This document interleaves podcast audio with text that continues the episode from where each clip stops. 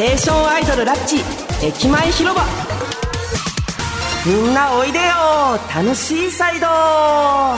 浜松町駅港渡り役の狩野翔です。この番組「ステーションアイドルラッチ駅前広場ラジオドラマは」ポッドキャスト QR にてラジオ番組とボイスドラマを配信している音声コンテンツのシリーズです。えこちらのラジオパートではステーションアイドルラッチ第2期の最新情報をお伝えするのはもちろんパッセンジャーの皆様との交流を深めていきたいと思っております。さあということで、えー、今日で第19回最終回でございます。かあっという間すぎますよ。だいたい1年ちょい1年弱ぐらいですかね。あのやっていたと思うんですけれどもね。なんかちょっと寂しい思いもありますけれどもまあ今日もね元気にお届けしていこうと思います。前回は鉄パレ隊が揃えました。ともとっても賑やかにあのお届けしましたけれども皆さんいかがでしたでしょうか？あれが、えー、普段の、えー、楽屋でいる時もあのままでございます。本当にありがたいですね。もう矢野くんとあのやっぱ2人では和彦さんと一緒にこうやってえー、活動をね、こうさせてもらえるっていうのがね、やっぱすごく嬉しくもあり、なんだかちょっと緊張感もありつつもだけど、でもやっぱ和彦さんの懐がとてもあったかいので、え、いつもそこにあの、助けられつつ、あの、がね、ラッチをね、こう一緒に頑張っております。これからもきっと何か、何かどこかで一緒にね、ライブしたりとか、ある、あったらいいな。えー、まあこれからもよろしくお願いいたします。さあ今回はですねお便りたくさんいただいておりますので、まあ、時間の許す限り紹介していこうと思いますパッセンジャーの皆様お乗り遅れのなきようご注意ください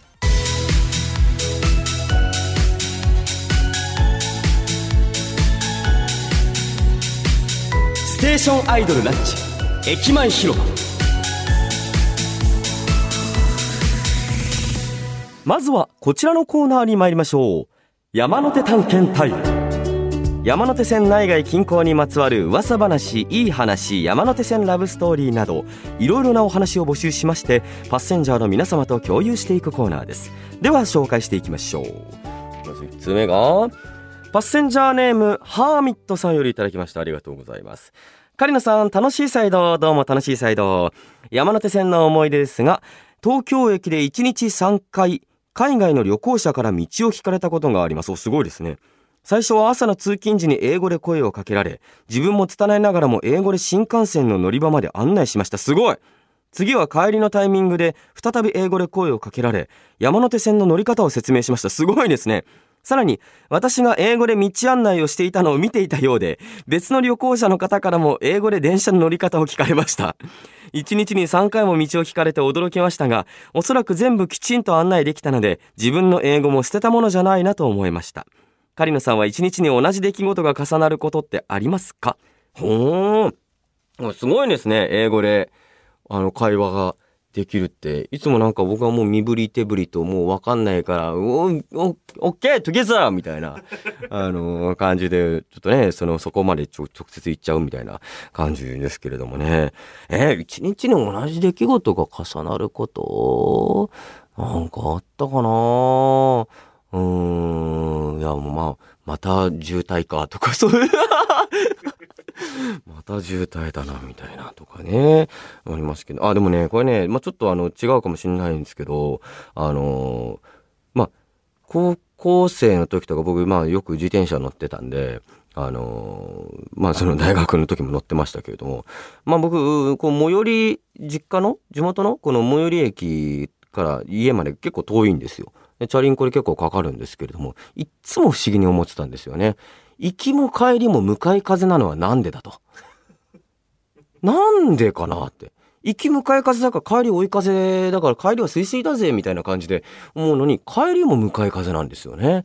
なぜこんなに俺に逆風が吹くのかっていうのは、あの、これは常々思ってました。追い風だった試しがないぞと。で、距離が長ければ長いほど、追い風の時間が長い方が、チャリンコ漕ぐの楽なんですよね。もう当然ながら。でもいつも向かい風だから、うーんってこう頑張って漕いでいかないと、まだだって電動チャリンコもそんなにね、普及、まあ、まあ、始まってはいましたけど、そこまで今ほど普及されてない時だったんで、もう全て人力なわけじゃないですか。で、空気入れるのもめんどくさいから、ちょっと台湾ペコペコになってる、あの、チャリンコだから、漕ぐのの大変なんですよ。だからもうなんでいつも向かい風なのかなって思っていたという、えー、なんともしょうもないエピソードになっちゃいましたけれども。はい、続きまして。えー、パッセンジャーネームマニアさんよりいただきました。ありがとうございます。私は数年前の春、人生にめちゃくちゃ悩んでいました。ほほバイトでは怒られっぱなし、持っていたはずの夢も諦めかけて、およ。そんな時、上野公園にふらっと寄ったら桜が満開。あまりの綺麗な桜たちに感動。生きていればこんな素敵な景色を見られるんだと勇気が出たのを覚えています。以来、毎年のように上野公園の桜を見に行っています。なるほど。これはなかなか、確かにね。何か感動することとかあったりとかすると、まあなんかそこをね、励みにして、なんか頑張ろうかなって、やっぱ思えたりとかしますものね。なんだか、この、の、あの、ね、またそれまでね、その、怒られてたとか、なんかね、いろいろあったと思いますけれども、いや、いい、いいお話と言っていいのかあれですけどもね、えー、上野公園の桜はね、本当に綺麗ですよね。なんかお花見シーズン、まあ僕もよく、あの、行ってましたし、あの役者仲間と。行ってたりとか、漫画家の友達とかと。まあなんかどっかの番組でも話したかもしれないですけれどもね。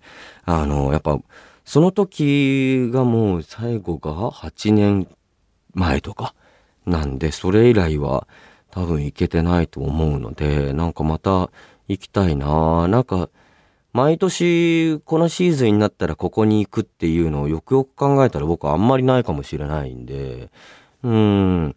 一番青春が詰まってるのは僕水道橋とか秋葉原とかなんですよね声優の専門学校があのそこら辺の近辺だったので、まあ、その辺に行くとなんかたまに学校に遊びに行ったりとかするとまあやっぱちょっと懐かしい気持ちになったりとかそういうとこなんかちょっと帰れるふと帰れるところがあるっていうのはいいですよね。はい続きまして、えー、パッセンジャーネームリーリさんよりいただきましたありがとうございます。学生時代、それはもう頻繁に山手線も通っている渋谷に行っていました。ほう。思い出深いのはライブハウス巡り。えー、渋谷はライブ会場も多いので、多い時は毎週のように何かしらのライブに行っていました。今も渋谷のライブ会場へ行くと当時の気分が蘇ります。いいですね。これもまさにこの、あの、帰る場所っていうか、なんかその思い出の場所があるっていうのはね。えー、ライブハウス巡りか。いいなあの、友達があのミュージシャンやってて、あのドラマーなんですけど、ね、その、あの、バンドが出るっていう時は、そのライブハウス、あの、見に行って遊びに行ったりとかしてましたね。渋谷のも行った気がするな結構、あの、ほんといっぱいありますもんね。なんか、あの、規模、規模感の、なんか大小はあれ、あれど。うーん、いいなちょっとなんかまた久しぶりに行ってみたいなこう、お酒飲みながらね。ええーさあ、えー、続きまして、パッセンジャーネーム、いもさんよりいただきました。ありがとうございます。昔、研修のために1週間、毎日家から田町にあるオフィスまで通っていたことがあります。へ私は埼玉に住んでいるのですが、田町は埼玉からかなり遠くわかる。その1週間は朝5時に起きて、準備をして向かっていました。今思うととても大変な通勤だったなと思います。朝の平日の田町はとっても人が多く、エスカレーターもすごい行列で確かに仕方なく階段で上り下りしていたのですが、田町の階段はご存知の通り、1段ごとにマイナス0.1キロカロリー、マイナス0.2キロカロリーと階段を登った分の消費カロリーが書いてあり、これね、確かにね、あの、確か浜松町にもあったと思いますね。えー、当時、お前は今大変な思いをしながら階段を登っているんだぞと言われているみたいで、それがすごく嫌でした。ラッチにハマった今はどちらかというと、羽振さんもこれを毎日見ているのかなというちょっとワクワクした気持ちで田町に行くたびに階段を見ていますと。うーん。なるほどね。田町ね。そう、田町って、ちょうどあの、前回の、あの、鉄パレ隊の3人が揃った時に、えっ、ー、と、和彦さんが話してたんですけれどもね。なんか、一本通ると今、すごい飲み屋街というか、うん。ええー、いや、もうなんかちょっと、行ってみたいな。田町もね、なんかやっぱオフィス街なんで、なんかあの辺も、もう仕事でたまに行ったりとかするんですけれども、いいですよね。しかも夜とかだと東京タワーも近いから、なんかあの、夜景的なところも見応えがあったりしますし、あそこもなんか歩いてるだけで楽しいところだなと、お、なんか今写真が。うわ、すげえそんなことになってんの？居酒屋街だ。うわあ、あの、有名なステーキ屋さん。あ、あ、いや、ホルモン。うわ、うわえ、あ、すっご。行ってみた。行ってみたいな。田町行くときいつも車で行っちゃうからな。電車で行く時があったらちょっとそこも寄ってみようかなと思います。東京タワー側らしいですよ。はい。えっ、ー、と、パッセンジャーネーム、ぐいぐい王女さんよりいただきました。ありがとうございます。山手線で秋葉原に行くことが多い私。家電を買うなら秋葉原ということが多いんです。なぜなら数年前、パソコンを買うのに悩んでいる時、電気店の店員さんがすごく優しくあったかく接してくれたから。それをはじめ、えー、秋葉原での家電の買い物にはいい思い出しかありません。他と比べるわけではありませんが、秋葉原の店員さんたちは知識だけでなく、お客さんへの愛情もたっぷりあるなという気がします。ああ、まあね、電気街といえばもうやっぱ秋葉原ですからね。秋葉もな、もうよく行ってたんで、あのー、僕もなんかもう第二の故郷と呼んでた時があったんで、大学生の時とか、専門学生の時もそうでしたけれどもね、いろんな行きましたね。こう、裏の方とかに行くと、なんかそのパソコンのパーツとか売ってるショップとかもあったりとかしますもんね。まあ僕はちょっとあの、その辺の機会は全く疎いんで、あの、眺めるだけでしたけれども、えー、いいなこの前も秋葉原、あの、行ったんですよ。あの、えっ、と、秋葉原の、そのなんかショップ、ちょっと、やって行って、覗いて降りてきたらこうニューデイズがあってそこへもうラッチのこうダーンとあってあのこのグッズとか今ニューデイズ結構どこ行ってもなんかラッチのあのグッズが置いてあったりとかするんで浜松町だと近くのなんか芝ポートタワーでしたっけ？あそこのニューデイズもなんかこの前たまたま近くに行ったんで寄ったらまだ港渡くんのパネルがボンとありましたよ。なんだかね、やっぱどこ行ってもこのやっぱ山手線このね、中とか山手線内のところではラッチと出会う機会があるんで、ますますこう盛り上がってって嬉しいですね。えー、パッセンジャーネーム、ふみちょさんよりいただきました。ありがとうございます。山手線もある東京駅。昔はよくデートの旅に行っていました。うん。人気のチェーン店、流行りのスイーツ、東京ならではのお菓子など食べ物に困らず、多くのグッズショップもあり、彼氏と買い物にも飽きませんでした。駅という以上に2人にとって思い出のデートスポットでありました。ねえ。なんか俺東京駅ってそんなに、あの、探索したことないかもしんないですね。まあ、新幹線とか乗る時によって本当のうまそうな駅弁ないかなって探すぐらいで、うんなんかあんまり他の、なんかあっちの何でしたっけ？なんか地下ありますよね。グランスタとか、あの辺あんまり探索したことないんで、あんま、ちょっと今度行く機会あったらやってみようかなと思いますね。さあ、ということでここまででございます。以上、山手探検隊でした。ステーションアイドルラッチ、駅前広場。では、パッセンジャーの皆様からいただいたメールを紹介していきましょう。えー、パッセンジャーネーム松田氏さんよりいただきました。ありがとうございます。カリナさん、こんにちは。こんにちは。今回で駅前広場の更新が終了とのことでそうなんです。正直とても寂しいです。僕もです。狩野さんとスタッフさんとの和気あいあいとした雰囲気がとても心地よく、またお便りを通じてパッセンジャーさんのお話も聞ける場でもあるこのラジオが大好きです。ありがとうございます。個人的には推しである湊くんの楽しいサイドな挨拶が毎回聞けるのも、湊くんにまつわるコーナーがあったのも本当に嬉しくてありがとう。この世には湊渡るみたいな人がたくさんいるのだなぁと感心しつつ楽しませていただきました。えー、ゲストさんがいらっしゃった回もそれぞれ演じているラッチメンバーへの印象や演じる時のお話などもありもっと他の方も来てほしいたくさん聞きたいという欲がどうしても残ってしまいますね。僕もです。またぜひ駅前広場に集まれる機会がありますように。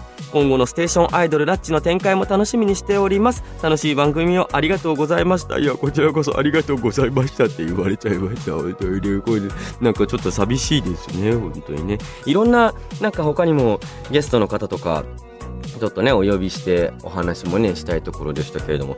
結局このえっと駅前広場でやった時に来てくれたのがえー、まあ、和彦さん矢野くん、えー、笠間淳ちゃんあ、ともくん。山口ともくん。で、あおちゃん。ああ、そう、哲也くんだ。6人。か。まだ、全然5分の1ぐらいですよ。鈴木優斗も来てないし。鈴木ゆちともまだ話してないですし、アジーも来てないし。ちょっとなんかまだまだ呼びたい人が、それこそこれ小山さんとか小山さんとラジオやったらどんな話するんだろうな。それはも面白そうですけれどもね。この前のラッチの輪のイベントであのヒデさんとも仲良く、あのー、なったのでなんかいろいろお話しさせていただいたのでねまたこういうなんかラジオでまたお話ししてなんか僕とヒデさんでねこの普段だとどういうお話するのかっていうところもねお届けできたらいいなと思うんですけど本当いろんな人とおしゃべりしたいですね。ありがとうございます。他にもいっぱいいただいております、えー、パッセンジャーネーム月さんよりいただきました。ありがとうございます。狩野くんこんばんは。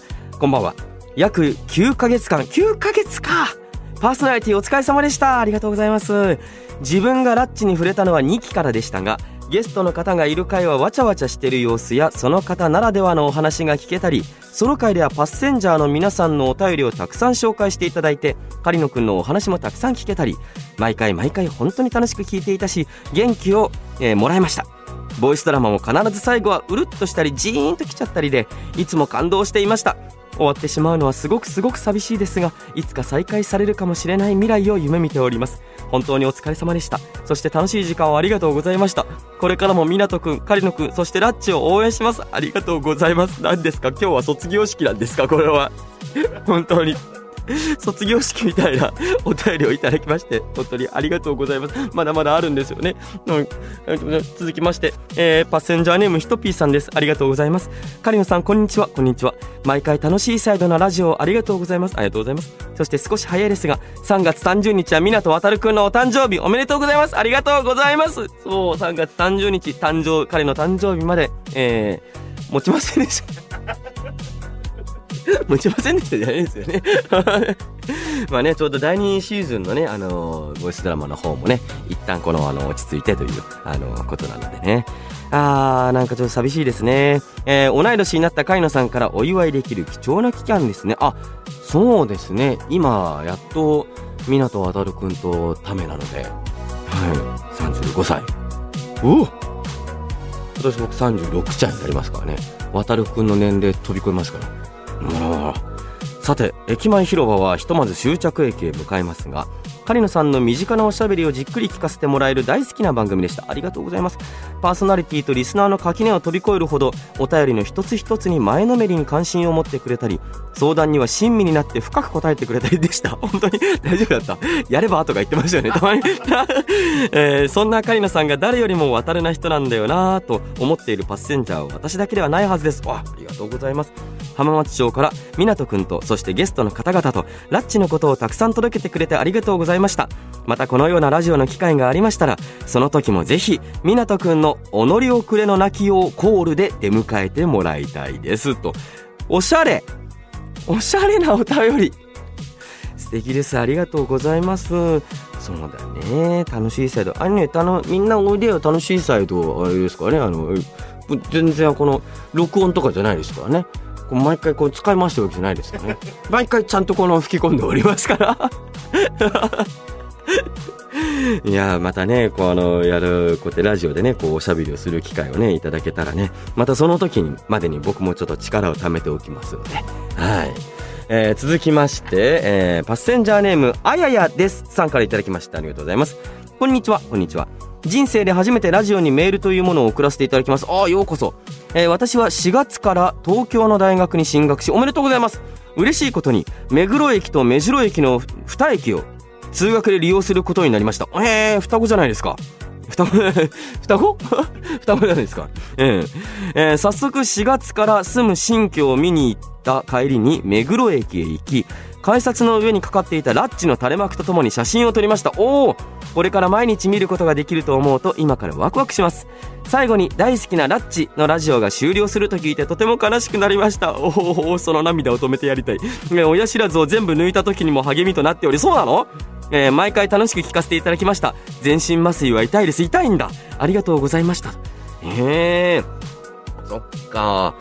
俺親知らずなんか気づいたら生えてたみたいでなんかそのまんまなんですよね。だからまだそのあの歯を抜くというかその痛みを知らないままえー、大人になってしまったあれなんですけれどもね、いやでもね大学進学おめでとうございます。目黒と目白といやいいですね。こうなんか曲聴きながらとかいいじゃないですか。たまにねステッキ持って、えー、ねハットかぶって、えー、ちょっと街をね歩いてみてもとラッチごっこができるかもしれないですね、えー、パッセンジャーネームのぞみさんよりいただきました。ありがとうございます。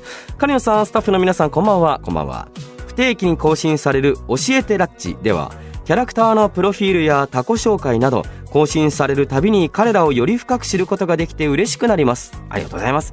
先日隣くんと諏訪くんの、えー、シェアハウスと田町練習スタジオの間取りが公開されてそんなことも教えてくれるの？と驚きつつスタジオの詳細にここで彼らは練習してステージでパフォーマンス。ああなるほど。あここれね練習してステージで素敵なパフォーマンスをしてるんだなと思いを馳せていました。狩野さんはもしも田町練習スタジオを見学できるとしたらやってみたいことや練習風景を見たいキャラクターもしくはユニットはいますかと。ああえー、とりあえずなんかレチ？はい。ああもうすごいですね。トイレ2つありますね。はい。あスタジオがあってでっかりそう。あ練習スタジオ2階もあってうわもうすごいなこれ。これハブリさんすごっ。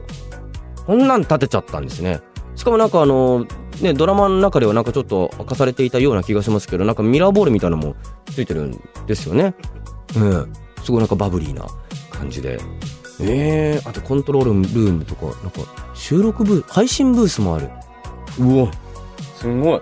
スタジオいくつあんのこれ？しかもこれ田町でしょ？いくらだろうな？す、すさまじいよ、これ。土地代とこの、あのね、この、ね、上物代と。いや、いや、何億だろう。何億たあったら、中の機材も含めて、3? スタジオ7個スタジオ7個ですよでしかもねそれぞれスタジオだっただったらあのこう防音設備とかもねあの入れないといけないですしえー、で管理も大変ですしその場あのマイクとかもきっとあるわけじゃないですか。で音響設備があって。でああでね衣装とかねなんかあので配信があるってことはカメラとかもあるわけでしょ？いくらだ？5?5 億ぐらいあればいける。んなことない。ままだ。俺まだ大人の世界を知らなすぎる。もっと必要。もっと必要かな。いやすごいなあのもしなんかいけるんだったらやっぱあのやっぱレチに頼んでこうなんかあのダンスのやつやってみたいですよね。ね何点って言われるのかななんか。狩の人32点みたいな感じで言われるのかな。うん、しょんぼりして もっと練習しなさいとかって言われるんですかね。練習風景を見たいのは、でもやっぱあれじゃないですかえっと、あの、えっと、あの、えっと、えっと、あの、えっと、えっと、新大久保。百瀬くん。百瀬くんの、あの、見てみたいですね。多分、すごいクオリティでやるんだろうな、ダンス。リハーサルから。なんかボイスドラマでもありましたからね。そういうシーンが。わ、す、すごいみたいな。ソロでやっちゃいますからね。それ見てみたいですね。はい、えー、続きましてパッセンジャーネームみぽさんよりいただきました。ありがとうございます。えー、カリナさんこんばんは。こんばんは。えー、ラジオを聞いていてカリナさんはリスナーのメールを読むときすごく前のめりで話も広げてくれるなという気がしました。ありがとうございます。番組が終了する今改めてお聞きしたいのですがラジオに臨む際心がけているのってどんなことでしょうか？えどうだろう。まあえー、楽しくっていう感じかな。もうなんか自分らしく喋るというか、まあ、基本的に何でもこのあの好奇心は旺盛なのでやっぱ話聞いたりとかするのはあの好きなんで。ラジオってまあ喋り上手なねなことも多分すごく必要な素養だと思うんですけれども多分聞き上手の方が大事なんじゃないのかなっていうのがまあとか言いつつなんか僕なんかゲスト来ててもベラベラベラベラ喋っちゃってますけどもなんか聞き上手になろうっていう風な心がけではあの来てはいますかね。まあなんか一人で喋っていてもなんかなんだろう。あの、できるだけ顔を上げて喋るとか。えー、なんか一人でこの自分の中でこう下向いて完結しないというか、なんかちょっと顔を上げて話すとか、そういう感じですかね。もう楽しく、楽しいサイドで、えー、やっております。えー、パッセンジャーネームランチケーキさんよりいただきました。ありがとうございます。金谷さんこんばんは。こんばんは、えー、私は高校時代ものすごいラッシュの電車で通学していました。ものすごかったんですね。当時は毎朝今日も大変だろうなと思いながら家を出発していたんです。狩野さんは朝の電車といえばどういうことを思い出しますか？漏れなく満員電車でございます。えー、もうすごかったもん。僕の時代も時代も違う地元も。すごいのもだってもうここんなもうべちゃべちゃってなって。えー、でもなんかあのここで降りるっていうあのスポットの駅はあったりとかしたんでここからは座れるぞとでもあの僕言うても地元こう遠いんであの駅に電車に乗ってる時間もあの長かったりとかするんでやっぱ座って20分ぐらいしたらもうなんかもういいかなってなっちゃうんでもう立っちゃうんですよね。まあ、ちょうどその時タイミングでねあの他の乗客のあの人たちもこう乗ってきたりとかするのでまあちょっとまあ席けとくみたいなのもあったりとかしてずっと座ってるともう腰は痛いわお尻は痛いわみたいなあの感じで、えー、えーとパッセンジャーネームメイトンさんよりいただきました。ありがとうございます。カリナさんこんばんは。こんばんは。港渡がアウトドア。最近はいろんな規制も緩和され始めた。ということで狩野さんの最近のアウトドア事情を聞いてみたいです。えー、どこに出かけているあるいは出かけたいなどなどアウトドアな話を聞かせてくださいあーえー、どうかなもう本当に最近はもう家と仕事とっていうくらいなので、あんまりこうなんかアウトドアらしいことはできてはいないんですけどね。でもやっぱキャンプとかはしたいなキャンプ。それこそ前回あのお話にも出ましたあの、チャリンコ乗りながら、えー、釣りして、和彦さん家に行って、企みをすると。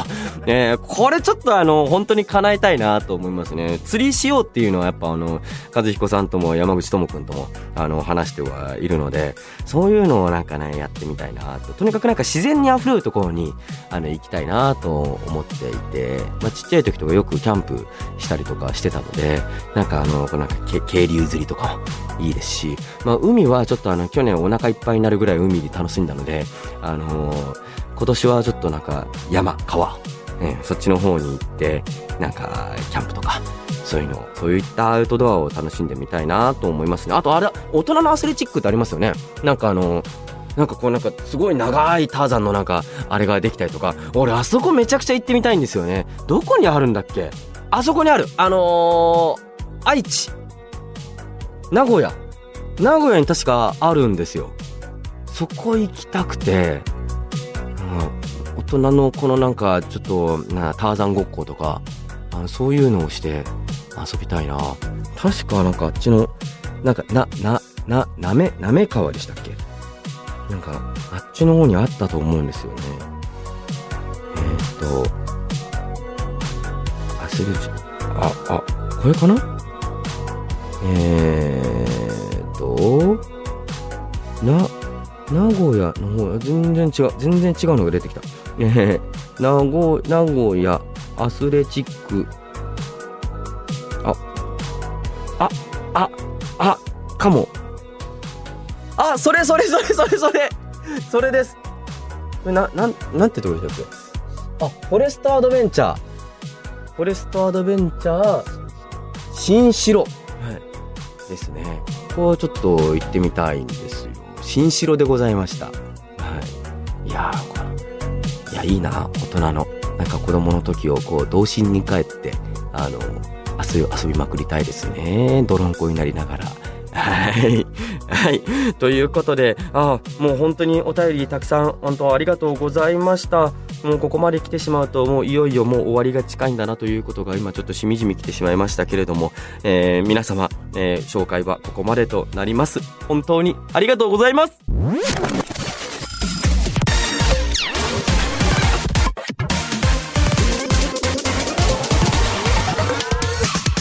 お送りしてまいりましたステーションアイドルダッチ駅前広場ラジオドラマあっという間にお別れのお時間ですさあ最終回の配信でございましたがあのー、先ほどお話ししたフォレストアドベンチャーあの横浜とか秩父にもあるそうです。はい。なのであの行きやすいところにちょっと行ってみようかなと思います。いやもう本当になんか9ヶ月間ですか約。いやー本当にありがとうございました。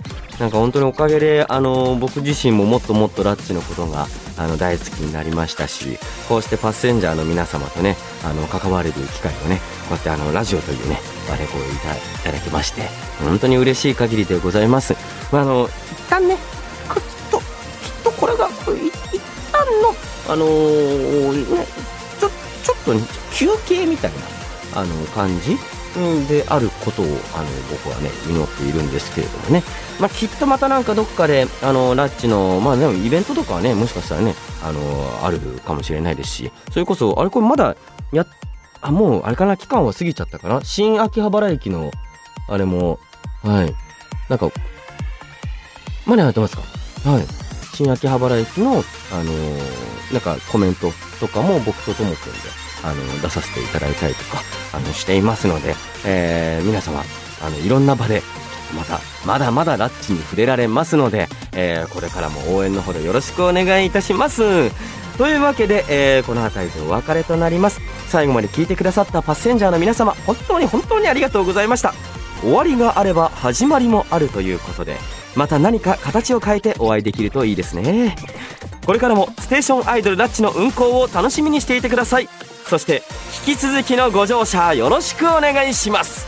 ここまでのお相手は浜松町駅港渡役の狩野翔でした。ご乗車ありがとうございました。